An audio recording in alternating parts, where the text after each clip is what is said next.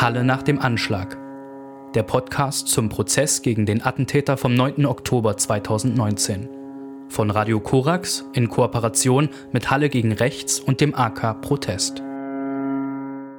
Herzlich willkommen zur 19. Folge des Podcasts Halle nach dem Anschlag. Mein Name ist Fabiana Blasko. Und mein Name ist Valentin Hacken. Während des 19. Prozesstages wurden erneut Zeugen und Zeuginnen vernommen, darunter die Journalistin und Buchautorin Caroline Schwarz, zur Verbreitung des Links zum Livestream des Täters sowie zu dem Verhalten von Imageboard-Usern während und nach dem Anschlag, Außerdem sagte ein BKA-Ermittler aus und im Anschluss wurden mehrere Anträge seitens der Nebenklage gestellt, bei denen es um die Frage ging, wie die Taten des Angeklagten zu bewerten sind. Die erste Zeugin am 19. Prozesstag war Caroline Schwarz. Sie hat 2016 das Projekt Hoaxmap gegründet, das Gerüchte und Falschmeldungen über Geflüchtete in einer Karte darstellt und dazu Richtigstellungen anzeigt. Schwarz, die unter anderem als Journalistin arbeitet und zu extremen Rechten im digitalen Raum forscht, hat zuletzt das Buch Hasskrieger, der neue globale Rechtsextremismus veröffentlicht. Und Caroline Schwarz, die ja auf Antrag der Nebenklage in diesem Verfahren als Zeugin und als Sachverständige aussagt, soll unter anderem das leisten, was das Bundeskriminalamt nicht geleistet hat also zu erklären, was sind eigentlich Imageboards, was ist da eigentlich passiert, warum ist es überhaupt relevant und was sagt uns das auch über den Angeklagten und über seine Taten und über das Zusammenwirken von digitalem Raum und dem, was dann ganz real am 9. Oktober 2019 in Halle passiert ist. Sie erklärt erstmal ganz einführend, was ist ein Imageboard, worum geht es hier, macht es mit einer einfach nachvollziehbaren Erklärung. Imageboards sind Foren, deren Diskussionen damit starten, dass jemand ein Bild postet und sich daraus dann eine Diskussion ergibt. Weist darauf hin, dass es sehr bekannte Imageboards gibt, wie zum Beispiel 8chan, inzwischen abgeschaltet, 4chan noch aktiv, beides englischsprachig, aber eben auch Imageboards, die deutschsprachig sind, wie Coolchan.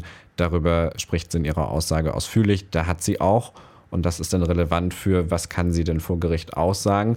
Dort hat sie und an anderen Stellen am 9. Oktober, am Tag des Anschlags, live verfolgt, wie Nutzerinnen und Nutzer sich austauschen und wie sich zum Beispiel auch der Link zum Livestream des Angeklagten verbreitet hat. Sie führt einige Dinge erstmal basal noch zur Funktion dieser Imageboards ein, weist zum Beispiel darauf hin, dass in englischsprachigen Imageboards jeder, der dort etwas veröffentlicht, als Anonymous angezeigt wird, also nicht etwa mit einem Profilnamen oder sowas, und dass in deutschsprachigen Imageboards jeder, der dort postet, als Bernd angezeigt wird und es also schon dadurch einen vergleichsweise hohen Grad an Anonymität gibt, jetzt in etwa zum Beispiel zum Vergleich zu Facebook, wo man mit jedenfalls irgendeinem Benutzernamen veröffentlicht. Caroline Schwarz wurde ja auch geladen, um dazu auszusagen, wie Menschen online mit dem Attentäter und miteinander interagiert haben. Was hat sie denn dazu ausgeführt? Sie hat nachgezeichnet und das mit diversen Screenshots belegt, wie über den Tag hinweg in verschiedenen Imageboards und im Messenger-Dienst Telegram diskutiert wird. Wie es zu Beginn zum Beispiel auch bei Coolchain eine Diskussion darüber gibt, ob es sich um einen islamistisch motivierten Anschlag handelt, ob es sich um einen durchgeknallten Reichsbürger handelt, ob es sich um einen Rechten handelt und zeigt in diesen Diskussionen in dem, was sie da darstellt, eben auch schon, dass es auch eine Diskussion darüber ist, ob die Personen auf diesen Imageboards sich mit dem Attentäter identifizieren, ob sie ihn für einen von ihnen halten. Und bei der Interaktion ist wichtig, dass der Attentäter sich ja direkt an diese Menschen gewandt hat. Er hat bei Meguka den Link zu seinem Livestream bei Twitch veröffentlicht und die Leute, die das lesen, auch direkt dazu aufgefordert, dass sie das bitte weiter verbreiten sollen. Und Karin Schwarz stellt dar, dass das eben immer weiter passiert und Leute sich insofern an der Verbreitung dieses Livestreams und dann später des Videos der Taten ganz aktiv beteiligen, auch mit einem gewissen technischen Aufwand zum Teil, indem sie das Video zum Beispiel immer wieder neu hochladen auf neuen Seiten oder in neuen Unterforen. Dazu zum Teil technische Methoden anwenden, dass es nicht so einfach automatisiert gefiltert werden kann. Etwas, was es schon gibt im Umgang mit zum Beispiel IS-Hinrichtungsvideos oder mit Kinderpornografie, also dass durch Algorithmen gesucht wird nach dem Video. Wenn man aber diesem Video zum Beispiel, wenn man es spiegelt oder wenn man ihm ein Wasserzeichen hinzufügt oder andere technische Veränderungen vornimmt, dann funktioniert das nicht mehr. Also man verhindert damit die schnelle Auffindbarkeit und damit auch, dass es gesperrt oder gelöscht wird. Und dass also dadurch schon an diversen Stellen, im Zweifel weltweit, Nutzerinnen und Nutzer sich eben an der Verbreitung auch der Propaganda des Angeklagten beteiligen, indem sie diese Dinge eben immer wieder hochladen. Und zweiter großer Teil, über den sie spricht, ist, wie diese Nutzerinnen und Nutzer die Taten diskutieren. Spöttisch in verschiedener Hinsicht, oftmals frauenfeindlich, rassistisch, antisemitisch und vor allen Dingen mit einer starken Bezugnahme auf andere Anschläge. Also sie vergleichen den Attentäter mit anderen neonazistischen Attentätern. Daher dann auch das Spottmoment, dass sie eben zum Beispiel den Attentäter, der in Christchurch Menschen getötet hat, als starken, als quasi Helden, als glorifiziert darstellen, während es jetzt sehr umgangssprachlich formuliert der Attentäter in Halle eben nicht gebracht habe, weil er nur zwei Menschen getötet habe und nicht noch mehr wünschen sich da zum Teil auch mehr Tote, wünschen sich, dass er seinen Anschlag erfolgreicher äh, begangen hätte, in dem Sinne, dass er eben noch mehr Menschen umbringt und machen sich insofern zum Teil über ihn lustig, dass er das nicht geschafft habe. Sie machen sich zum Teil lustig über die Menschen, die getötet wurden, weisen ihnen selbst noch eine Schuld daran zu, dass sie getötet werden. Also sie diskutieren auch das, was sie im Livestream sehen oder was sie dann hinterher aufgezeichnet im Video sehen, bewerten das sehr stark. Und für die Frage, was das mit dem Angeklagten zu tun hat, gibt es eine ganze Reihe von relevanten Momenten. Eines ist zum Beispiel, dass sie diskutieren, ob es sich hier um einen Insel handeln würde, also ein aus dem englischsprachigen Raum kommender Begriff. Grob übersetzt ein weißer Mann, der unfreiwillig im Zölibat, unfreiwillig ohne sexuelle Beziehung zu einer Frau lebt. Und der Rahmen sozusagen, in dem diese Diskussion stattfindet, ist die Vorstellung dieser Menschen, dass weiße, alleinstehende Männer sowieso schon unterdrückt seien, dass sie durch äußere Faktoren wie zum Beispiel durch Migration und Flucht nach Deutschland oder auch in andere Länder quasi in diese Zwangslage gekommen seien, unverschuldet keine Beziehung führen zu können und sowieso schon unter Druck stehen würden. Und wenn jetzt noch klar würde, dass ein Insel diese Tat begangen hätte oder dass er zum Beispiel mit bestimmten Imageboards zu tun hätte, dann würde es da sicherlich zu staatlicher Zensur kommen. Also da steckt auch eine gewisse Paranoia drin, sich da verfolgt zu fühlen, in ja auch absoluter Verkennung der Verhältnisse von was ist Mehrheitsgesellschaft, wer hat Privilegien in dieser Gesellschaft, wer hat welche Position. Das ist ein Strang der Diskussion. Sie schildert, wie ganz klar rechte und auch sehr einschlägig rechte Begriffe und Codes verwendet werden, wie auch andere Attentäter eben dort regelrecht gefeiert werden, indem man zum Beispiel ihrem Namen einen Saint für Heiliger äh, davor stellt, weil sie also mutige weiße Kämpfer seien, die für die Weißen kämpfen würden, gegen Geflüchtete, gegen nicht weiße Menschen, gegen Migrantinnen, mit denen man sich also auch identifiziert. Diese Diskussionen werden dann zum Teil richtig kleinteilig, die Caroline Schwarz dort nachzeichnet. Nämlich wenn NutzerInnen bei Coolchain zum Beispiel diskutieren, ob durch bestimmte Begriffe, die er verwendet, er spricht ja während seiner Taten, man kann das im Livestream und dann in der Aufzeichnung auch hören, ob bestimmte Worte, die er dort verwendet, zum Beispiel einen Hinweis darauf geben würden, dass er selbst auf diesem Imageboard vorher auch aktiv war. Denn in diesen Imageboards, wie in vielen Zusammenhängen, wo Menschen viel in einem bestimmten Rahmen miteinander kommunizieren, entwickelt sich eine gewisse Sprache, die sie miteinander teilen, entwickeln sich Begriffe, Redewendungen, die sie miteinander teilen. Hier sind es oft welche, die entstehen durch eine wörtliche Übersetzung aus dem Englischen, äh, weil es eben einen ganz starken Bezug auf englischsprachige und damit auch sehr viel größere Imageboards gibt, aus denen eben viel übernommen wird. Und aber an diesen Formen von Diskussionen sieht man ja schon, es gibt hier eine Form von Community, von auch Verständnis von irgendwie zusammengehören, wenn jetzt vielleicht auch nicht im Sinne eines Vereins mit Mitgliedschaft oder einer festen Gruppe, aber also auch einer ständigen Bezugnahme untereinander, aufeinander. Und in diesem Rahmen wird dieses Attentat und dieser Attentäter diskutiert. Ist er einer von uns? Hat er es dann gut gemacht oder nicht? Hat er versagt oder nicht? Also da ist eine starke Identifikation mit dabei. Eine Sache, die sie noch heraushebt neben den Imageboards, ist der Messenger-Dienst Telegram, den viele für ihre Alltagskommunikation ja auch nutzen. Anders als zum Beispiel Facebook fallen Messenger-Dienste wie Telegram nicht unter das Netzwerkdurchsetzungsgesetz und anders als zum Beispiel WhatsApp werden dort rechte Inhalte weniger stark gestoppt in der Verbreitung, weniger stark blockiert im Zweifel und ist auch die Rechtsdurchsetzung, also die Strafverfolgung, wesentlich schwieriger. In Telegram-Kanälen können extrem Rechte ihre Inhalte weitgehend ungehindert verbreiten, weswegen große Teile der extremen Rechten inzwischen zu Telegram abgewandert sind von anderen Plattformen, was im Übrigen auch gilt für zum Beispiel äh, diese ganzen sogenannten Corona-Rebellen, die sich gegen die Eindämmungsmaßnahmen wehren, aus einer rechten Szene oder aus einer verschwörungsideologischen Szene auch heraus. Und sie schildert eben, wie auch dort das Video des Angeklagten eben immer weiter verbreitet wird, wie auch dort diskutiert wird. Und sie hat dann einige Dinge, die sie auch gefunden hat, die sie noch ausführt. Zum Beispiel, dass es schon 2018 einen Post gab, wo jemand einen Anschlag ankündigt mit Livestream und derjenige, der da postet, verwendet die Initialen des Angeklagten. Darüber wird auch diskutiert auf diesen Imageboards am Tag des Anschlags, dass Leute diesen Post von 2018 kennen. Sie findet diesen Ursprungspost auch, kann nun aufgrund dessen, wie diese Plattformen funktionieren, nichts darüber sagen, ob den nun der Angeklagte geschrieben hat oder nicht. Aber jedenfalls führt sie das auf als einen Teil dessen, was da auch diskutiert wird. Sie verweist unter anderem auch auf einen Podcast, Bowlcast aus den USA, der rechte Attentäter glorifiziert und der aber gleichzeitig eben zum Beispiel auch stark Bezug nimmt auf Dinge, die in Deutschland vor diesem Anschlag passiert sind, die Ermordung von Dr. Walter Lübcke, aber auch zum Beispiel auf die Nordkreuz-Gruppe.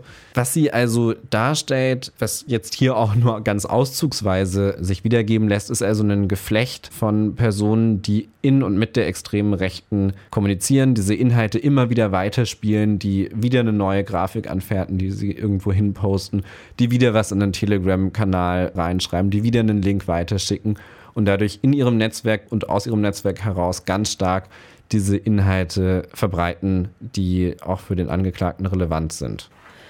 Du hast jetzt ganz viel zu den Imageboards zusammengefasst. Was hat denn in der Vergangenheit der Angeklagte selber zu den Imageboards gesagt? Er ist immer wieder im Verfahren gefragt worden, hat er selbst auf Imageboards gepostet, hat er die genutzt, wenn ja, welche, welche Unterforen.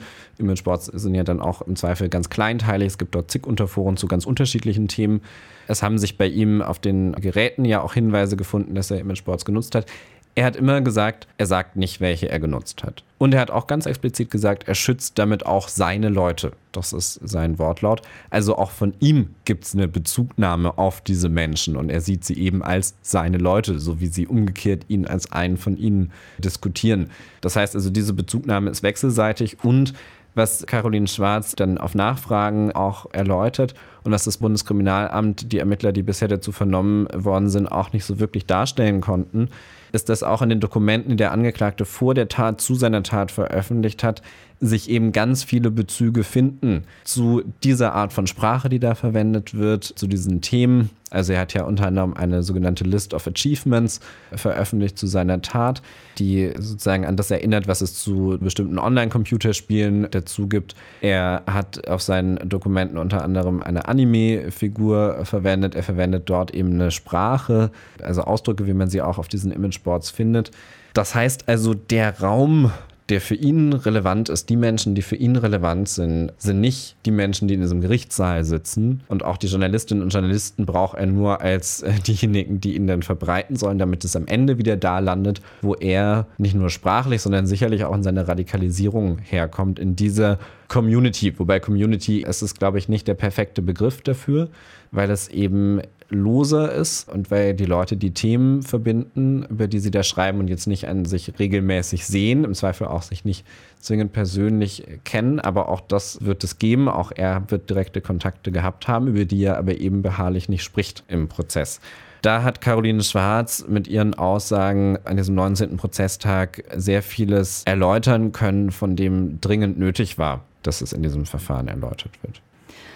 Ausgesagt hat am 19. Prozesstag außerdem auch ein Beamter des BKAs zum Material, das auf einem USB-Stick und einer Festplatte sichergestellt werden konnte, die beide im Rucksack auf der Rückbank des Taxis gefunden wurden, das der Angeklagte sich auf der Flucht in Landsberg-Wiedersdorf beschafft hatte.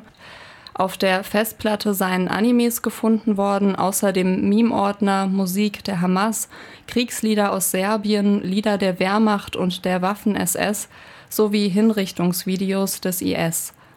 Gefunden wurden auch Beiträge zur Herstellung von Waffen und weiteres gewaltverherrlichendes Videomaterial. Nach wie vor sind jedoch Teile der Dateien nicht entschlüsselt, womit auch nicht mehr zu rechnen ist. Die Vorsitzende Richterin verlas zudem einen Vermerk des Bundeskriminalamts. Darin stellt die Ermittlungsbehörde fest, dass es ohne Schwierigkeiten möglich sei, online festzustellen, dass die Synagoge in der Humboldtstraße in Halle auch tatsächlich durch die jüdische Gemeinde zu Halle genutzt werde. Der Angeklagte hat im Prozess immer wieder behauptet, er habe ja nicht sicher wissen können, ob an Yom Kippur Menschen in der Synagoge sein würden oder ob das Gebäude nicht doch ein Denkmal oder Museum sei. Genau, das war ja bisher schon nicht glaubwürdig im Verfahren und der Vermerk des Bundeskriminalamts zeigt am Ende nur, dass sie eben verschiedene Suchmaschinen genutzt haben und geguckt haben, was sind da die Suchergebnisse nicht zum Zeitpunkt vor dem Anschlag, sondern jetzt, aber können eben zeigen, es gibt ja auch unter anderem einen Veranstaltungskalender auf dieser Seite. Also das ist sehr, sehr einfach herauszufinden, insofern sehr schwer zu glauben, dass der Angeklagte das nicht herausgefunden haben soll, wo er ja sagt, er hat maßgeblich seinen Tag am Computer verbracht. Das Gericht hat sich am 19. Prozesstag zudem mit einer ganzen Reihe von Anträgen und Anregungen der verschiedenen Prozessbeteiligten befasst unter anderem haben drei Nebenkläger Anträge gestellt, dass dem Angeklagten ein rechtlicher Hinweis zu erteilen sei. Dann hat auch der Verteidiger des Angeklagten noch einen Beweisantrag gestellt und wir haben noch Anträge zu Sachverständigen, die gehört werden sollen. Zunächst wollen wir sprechen über die Anträge der Nebenkläger und diese rechtlichen Hinweise und wir haben den Rechtsanwalt Gerrit Onken nach der Verhandlung gebeten, nochmal kurz in einem Satz zu erklären, was ein rechtlicher Hinweis in einem Strafverfahren eigentlich ist. Ja, im Kern geht es darum, dass äh, der Sinn der Vorschrift und des Hinweises ist darum, dass sich der Angeklagte auf möglicherweise drohende Verurteilung. In diesem Fall ging es immer nur um die Anwendung von Strafgesetzen, dass er sich darauf einstellen kann und mit seinen Verteidigern damit die Verteidigungsstrategie darauf ausrichten kann. Das sagt Gerrit Onken, Rechtsanwalt der Nebenklage.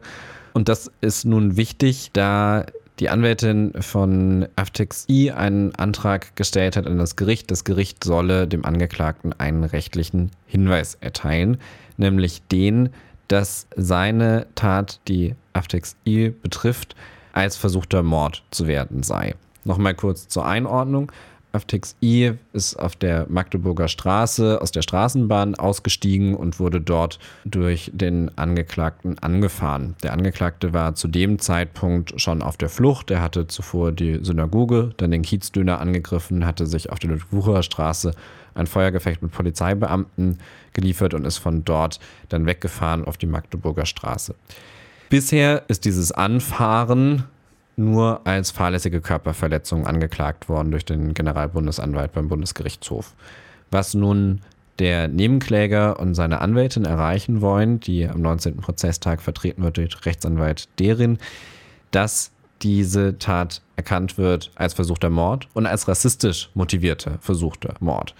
Das führen sie in einem sehr umfangreichen Antrag an das Gericht aus, indem sie nochmal sehr genau die Tatumstände schildern, nochmal sehr genau auf die bisherigen Zeugenaussagen dazu eingehen und zusammenfassend zu dem Ergebnis kommen, dass der Angeklagte Aftex I als Menschen mit schwarzer Hautfarbe erkannt habe, dass er auch deswegen ihn angefahren habe, denn der Angeklagte habe im bisherigen Verfahren eben ausgesagt, bei einer weißen Person hätte er versucht auszuweichen. Bei Aftex I sei es ihm völlig egal gewesen, ob er ihn tötet oder nicht. Er hätte das völlig in Ordnung gefunden, ihn zu töten. Und wenn nicht ein Bordstein ihm im Weg gewesen wäre, dann hätte er ihn auch einfach umgefahren. Aber da sei nun dieser Bordstein gewesen, deswegen habe der Angeklagte sein Fahrzeug und sich selbst da schützen wollen und den Nebenkläger eben nicht gezielt getötet. Das ist das, was der Angeklagte dazu bisher ausgeführt hat. Diesen Bordstein, sagen sie, äh, gibt es nicht in ihrem Antrag an das Gericht. Die bisherige Beweisaufnahme habe ergeben, dass der Angeklagte da kein Problem gehabt habe. Wenn er über Bordstein und über sozusagen, also die Schwierigkeit spricht, dass er da mit hoher Geschwindigkeit fährt und angeblich Angst hat, sich zu überschlagen, wenn er da wo drauf fährt, dann könne das nur der Fall sein, wenn er gemeint habe, auf die Haltestelle richtig drauf zu fahren, um im Zweifel den Nebenkläger dort noch zu erwischen. Aber in der Situation, in der ich ihn angefahren habe, habe das keine Rolle gespielt. Sie weisen in diesem Antrag eben auch darauf hin, dass er ganz explizit, er hat Musik abgespielt während seiner Taten und er hat ganz explizit einen Titel auch abgespielt, bei dem es gerade darum geht, wie ein rechter Attentäter Menschen mit einem Auto tötet, indem er sie umfährt. Also ist auch zwischen der Musik, die er kurz bevor er das tut, hört und abspielt und dem, was er dann tut, natürlich einen Zusammenhang gibt und führen daran noch verschiedene rechtliche Wertungen an und haben ausgerechnet anhand der Skizzen des Tatorts, anhand der bisher in der Beweisaufnahme gemachten Angaben, dass der Attentäter eben irgendwas um die sechs Sekunden Zeit gehabt habe, sich zu entscheiden, wie er sich verhält einfach errechnet aus dem, wie weit war er mit dem Auto weg, wie schnell ist er in etwa gefahren. Und dass natürlich sechs Sekunden, sagen die Anwälte hier, ausreichen, um die Entscheidung zu treffen, da auszuweichen. Oder mal zumindest zu hupen und damit die Person davor zu schützen, weil sie dann vielleicht noch weglaufen kann. All das hat der Angeklagte nicht gemacht. Rechtsanwältin Friedmann, vertreten durch Rechtsanwalt Derin, werfen ihm eben vor, dass er das ganz gezielt nicht gemacht hat, weil er mindestens billigend in Kauf genommen habe, dass Aftex I getötet wird, wenn er nicht sogar gezielt versucht hat, ihn zu töten. Einmal aus Rassismus, also aus niedrigen Beweggründen, dann auch mit gemeingefährlichen Mitteln. Damit ist gemeint, dass wenn er in dieser Geschwindigkeit 60 bis 70 Stundenkilometer auf diese Haltestelle, wo gerade Menschen aussteigen, einsteigen, über die Straße gehen, zufährt, er nicht mehr sicher steuern kann, wen er mit seinem Auto erfasst. Also im Zweifel auch noch mehr Menschen hätte töten können als den Nebenkläger und dass er dies drittens auch getan habe zur Ermöglichung weiterer Straftaten, denn der Angeklagte hat ausgesagt, er sei ja auf der Flucht gewesen, um seinen Anschlag an anderer Stelle fortzusetzen, zum Beispiel in Halle Neustadt oder an anderen Orten. Und äh, wenn er also nun sagt, er habe nicht ausweichen können, weil er dann vielleicht sich mit seinem Auto überschlagen hätte und dann diesen Plan nicht mehr hätte fortsetzen können, greift hier das Argument dann ein zu sagen, also wenn er dann deswegen lieber jemanden umfährt, dann tut er das, damit er diese anderen Taten begehen kann. Diese drei Dinge, die ich da gerade aufgezählt habe, sind relevant für die Frage, haben wir hier einen Mord vorliegen oder haben wir einen Totschlag vorliegen? Deswegen werden diese drei Dinge da auch besonders gewürdigt. Das Gericht ist dem Antrag von Rechtsanwältin Friedmann nach einer kurzen Unterbrechung gefolgt und hat, wie beantragt, dem Angeklagten den rechtlichen Hinweis erteilt, dass mit Blick auf diese Tat möglicherweise eine Verurteilung wegen versuchten Mordes in Frage kommt. Dazu haben wir nach der Verhandlung mit dem Nebenkläger Aftix I gesprochen. Zu hören ist hier allerdings seine Dolmetscherin. Also ich war erst einmal traurig, als die Anklageschrift mitbekommen habe, dass meine, also die Tat, also was mir passiert ist, eigentlich als nur Unfall, äh, Folge der Unfall verursacht wurde, der Anklageschrift und der Stadtanwaltschaftsseite kam. Aber ich heute und davor, es gibt viele Leute, die mir beigestanden haben, meine Rechtsberatung, meine Anwälte, die Opferhilfe. Das sind viele Leute, die diesen heute äh, gelesene Anklage von meiner, die Seite von meinem Anwalt erfolgt war. Und ich habe auch die Hoffnung nicht gegeben, dass das Gericht mm, meine Rechte nicht verwehrt. Daher, ich freue mich und ich bin, ich warte den nächsten Schritt, dass das auch die Tatsache umgesetzt wird. Im Zusammenhang mit diesem Antrag auf diesen rechtlichen Hinweis, der dann erteilt wird, kommt es zu ich würde sagen, ein bisschen skurrilen Szenen im Pressebereich, im Gericht. Ein Rechtsanwalt aus der Nebenklage taucht dort auf, teilt sich mit und es verbreitet sich so unter den anwesenden Journalistinnen und Journalisten das Gerücht, jetzt könne der Prozess platzen, ungeheuerliches sei quasi geschehen, wenn das Gericht diesem Antrag nun stattgibt und diesen rechtlichen Hinweis erteilt, dann könnte also die Verteidigung beantragen, dass der Prozess ausgesetzt wird, dass er möglicherweise platzt. Da geht es plötzlich recht hektisch hin und her. Wir haben die Nebenklageanwältin Christine Pietschik gebeten, diese Aufregung, worum es hier ging, nochmal kurz einzuordnen. Und das hat sie nach diesem Verhandlungstag gemacht, indem sie nochmal erläutert, was eigentlich die Optionen des Angeklagten und seiner Verteidiger sind, nun im Umgang mit diesem Antrag auf einen rechtlichen Hinweis. Die einzige Möglichkeit, die er hatte, hat er heute gezogen. Er hat einen Antrag auf Aussetzung gestellt, äh, hilfsweise auf Unterbrechung. Das ist der einzige Antrag, der ihm dann übrig bleibt, die, der ihm die STPO gibt. Ähm, man muss aber auch mal ganz ehrlich sagen, wenn man die STPO und entsprechende Entscheidungen des Bundesgerichtshofs liest, dann muss man sie richtig lesen und vollständig lesen ähm, und auch mal ein bisschen gucken, was Sinn und Zweck der Regelung ist, wie der Kollege Onken das gerade auch schon erklärt hat. Soll der Angeklagte sein Verteidigungsverhalten darauf einstellen können? Jetzt ist es aber so, dass der Angeklagte schon weit vor dem Prozessbeginn wusste, dass in Bezug auf die drei Nebenkläger, die heute diese Anträge gestellt haben, äh, ein versuchtes Tötungsdelikt nicht ausgeschlossen ist ist. Das heißt, er weiß seit mehreren Monaten, ähm, dass das hier in Betracht kommt. Der Beweisaufnahme hat er zumindest körperlich beigewohnt. Ähm, das ist ihm alles nicht neu. Keine Chance auf eine Aussetzung. Neben diesem Antrag auf einen rechtlichen Hinweis wurden zwei weitere solcher Anträge von Nebenklägern erstellt. Dabei geht es um Taten des Angeklagten vor und im Kiezdöner. Der Angeklagte hat versucht, einen selbstgebauten Sprengsatz in den Kiezdöner zu werfen. Der Sprengsatz prallt aber noch an der Tür ab und detoniert auf der Straße. Diesen Vorgang wertet der Generalbundesanwalt als versuchten Mord an den Personen, die sich zu diesem Zeitpunkt im Kiezdöner aufgehalten haben.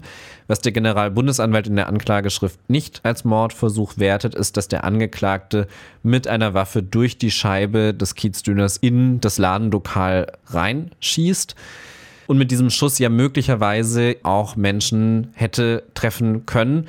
Hier führt Rechtsanwalt Stolle aus, dass dieser Schuss eben auch als versuchter Mord gewertet werden müsse und stellt entsprechend einen Antrag an das Gericht, hier einen Hinweis zu erteilen. Er tut es für seinen Mandanten Konrad R. Und Rechtsanwalt Ösata schaut sich für seinen Mandanten Ismet Tekin nochmal das Geschehen vor dem Kiezdöner an. Hier auch nochmal kurz zur Erinnerung aus der bisherigen Beweisaufnahme im Prozess ist klar, der Angeklagte hat vor dem Kiezdöner mit einer Schrotflinte geschossen, unter anderem auf Polizeibeamtinnen und Polizeibeamte. Bei den Polizeibeamtinnen und Polizeibeamten wertet das der Generalbundesanwalt beim Bundesgerichtshof als versuchten Mord. Er wertet es nicht als versuchten Mord hinsichtlich von Ismet Tekin der führt Rechtsanwalt Ösata aus, so nah dran war, dass er gleichermaßen wie die Polizeibeamtinnen und Polizeibeamten von dieser Tat betroffen ist und auch hinsichtlich ihm man also hier von einem versuchten Mord ausgehen müsse. Und auch die Verteidigung des Angeklagten hat noch einen Antrag gestellt, der im Zusammenhang steht mit der Aussage von Professor Dr. Leigraf zu seinem psychiatrischen Gutachten, das der Sachverständige am 18. Prozesstag gemacht hat.